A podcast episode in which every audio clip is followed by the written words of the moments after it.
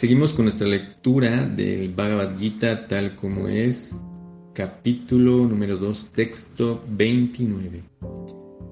Traducción y significado por Bhakti Vedanta Swami Prabhupada. Algunos consideran que el alma es asombrosa, otros la describen como algo asombroso, y otros más oyen hablar de ella como algo asombroso, mientras que hay otros que, incluso después de oír hablar de ella, no logran comprenderla en absoluto. Significado como el Gita Upanishad está basado en gran parte en los principios de los Upanishads, no es sorprendente también encontrar este pasaje en el Kata Upanishad 1.2.7. Shabhana Jonalavyah Shrimbathopi Bahavo Yamna Bidhiu Acharyo Bhakta Kushalosha Labdha Ascharosha Yatha Kushalanushistaha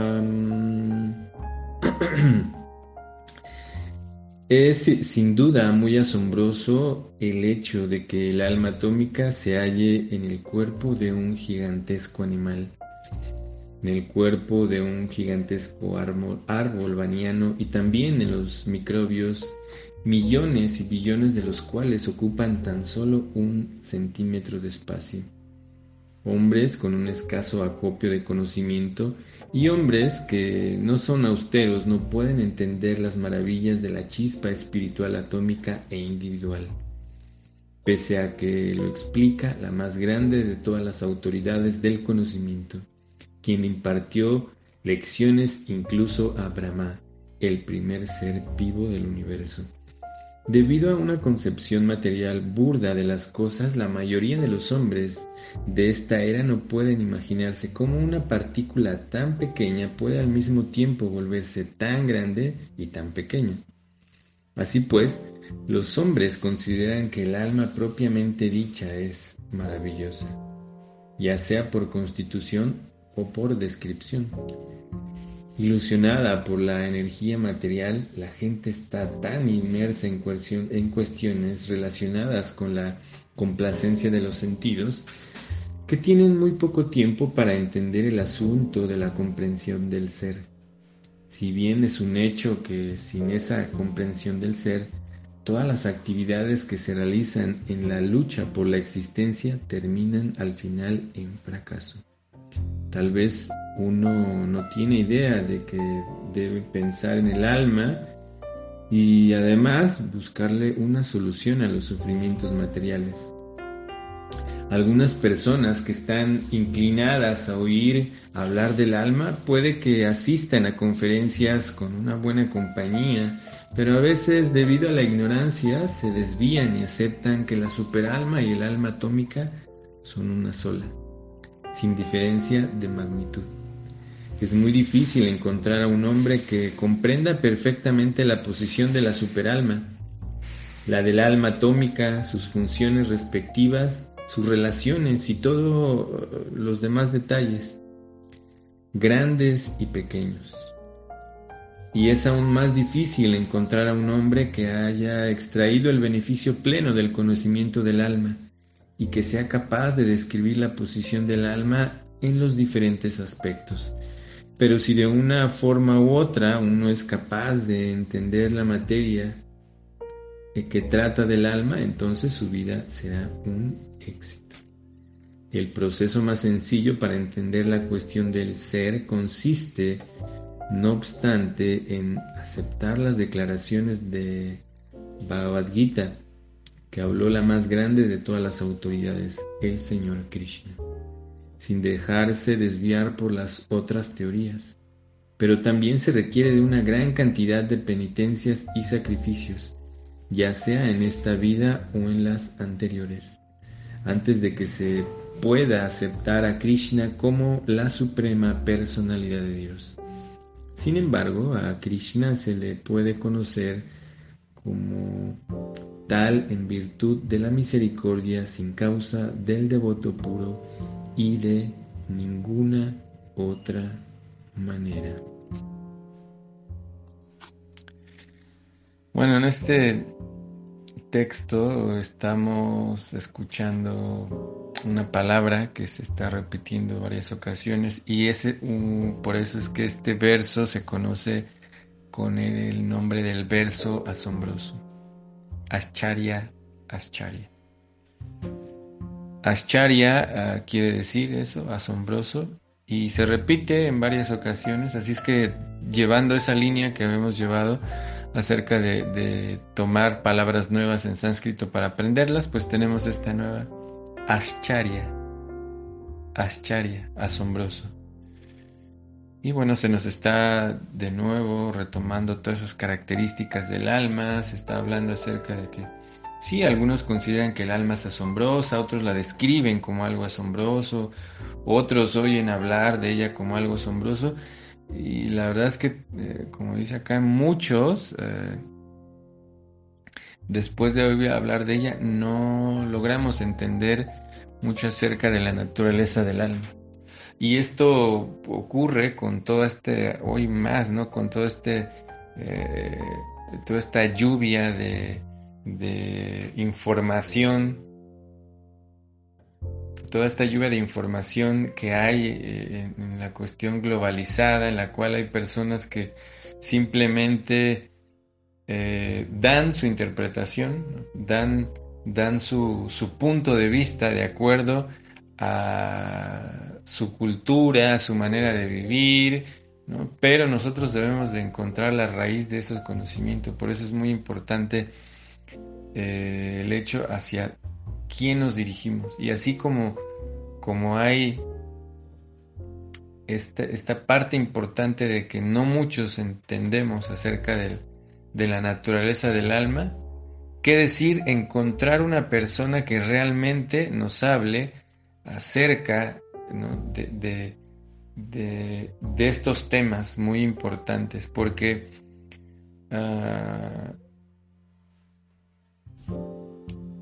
ah, me acordé de un ejemplo que, en México las personas tienen una costumbre muy extraña de, cuando uno está buscando un lugar, una dirección, es decir, se dirige hacia un domicilio específico, tal vez para, eh, que me, me, entiendan los de otros países. En, en otros lugares eh, pues la gente te dice, no, no sé, no sé dónde es. Pero en México es muy raro porque la gente te dice, ah, sí, mira, vete hacia este lugar y luego das vuelta. Aunque no sepan, casi siempre tratan de darte una explicación de dónde queda ese lugar. Y realmente pocas personas eh, te dicen que no saben. Entonces, dentro de esta situación que vivimos hoy de la información, así pasa que muchos nos queremos tomar esa circunstancia de ser muy eruditos y no vemos nuestra realidad. No, no, eh, no vemos nuestra realidad en que todos tenemos limitaciones en diferentes materias y lo que por lo que más adolece eh, el, mundo hoy es acerca de la información eh, de estos temas. De estos temas muy importantes porque es que uno va a ir descubriendo su verdadera identidad y aquí se está de nuevo retomando el hecho de, de la separación no en el sentido eh, de hacer una diferencia en, que nos estamos separando de Dios, sino al contrario, entender, entender que somos parte de la misma naturaleza de la divinidad, que provenimos de la naturaleza de la divinidad, sin embargo que cada uno eh, tenemos nuestra propia individualidad. Ya hemos mencionado que no es como, como que el, el padre o la madre somos nosotros mismos, ¿no? No, somos nosotros mismos, nosotros no somos iguales que nuestra, que nuestro padre, que nuestro... Sí tenemos ciertas características, de hecho heredamos muchas cosas, pero no ni pensamos ni somos iguales. Entonces con la divinidad es lo mismo, que provenimos y tenemos eh, elementos de la misma naturaleza, nosotros siempre conservamos nuestra individualidad. Es decir, que uno de los aspectos asombrosos también de esta del alma es que la divinidad le da el, poder de decidir eh, en qué naturaleza quiere estar, en lo espiritual o en lo material, como, como acá se nos está hablando de... Eh, y bueno, al estar en contacto con estos aspectos de, de la materia, pues ocurre todo esto en lo cual nos causa mucha confusión.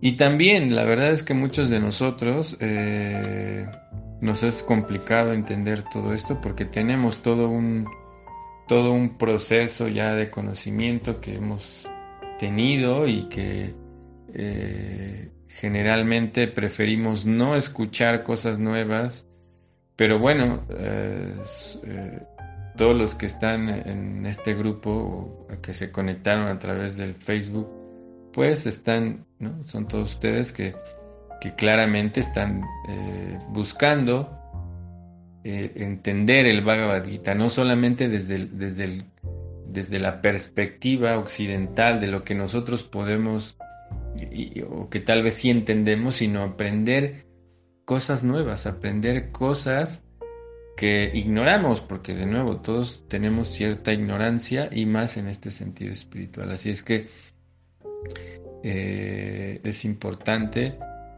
eh, tener la mente abierta, tener y, saber eh, cómo nosotros podemos absorber todo este conocimiento para ir ah, desarrollando este entendimiento de nuestra naturaleza, de nuestra no solamente dejarlo en el sentido de algo superficial sino que hay que sumergirse un poco, hay que tratar de entender todos estos conceptos nuevos, toda esta manera de ver también la vida, porque es cierto, ¿no? Que, que, así como nosotros luego podemos ver que hay conceptos nuevos dentro de la historia y que mueven, que cambian y que muchas veces son eh, escondidos porque pueden cambiar la perspectiva de lo que ocurre, de, la historia del mundo, de la perspectiva del mundo, pues lo mismo ocurre en, en, los aspectos espirituales. Todo esto nos puede cambiar nuestro paradigma de, del poco o mucho o entendimiento que podemos tener en estas materias. Y hablando en el sentido personal, pues yo no solamente leo el Bhagavad Gita, sino leo diferentes otros libros sagrados que, que finalmente también me ayudan a entender que eh, todos estamos en el mismo proceso, estamos en el mismo camino. Sin embargo, en todas esas escrituras eh, védicas he encontrado herramientas que me ayudan a entender todavía más conceptos profundos acerca de, de lo divino. Y eso es, eso es, eso es eh, muy interesante. De hecho, me ha hecho despertar el interés por estudiar también o tratar de entender lo que también ocurre o lo que las personas practican en, la cultura donde yo estoy o en general en, en, todo lo que estamos viviendo hoy de estos procesos espirituales y por eso es muy importante que nosotros tengamos esa apertura, esa apertura de, la mente para que eh, pues podamos, podamos eh, por lo menos eh, adquirir o, escuchar cosas nuevas. Eso, esa es una, una, buena cualidad para alguien que está en busca. Y me supongo, pues muchos de ustedes ya están en este proceso de búsqueda y ah, el Bhagavad Gita va a aportar muchísimas cosas nuevas a su vida, muchas eh, cosas muy interesantes que, eh, nos van a ayudar a poder entender nuestro verdadera naturaleza espiritual.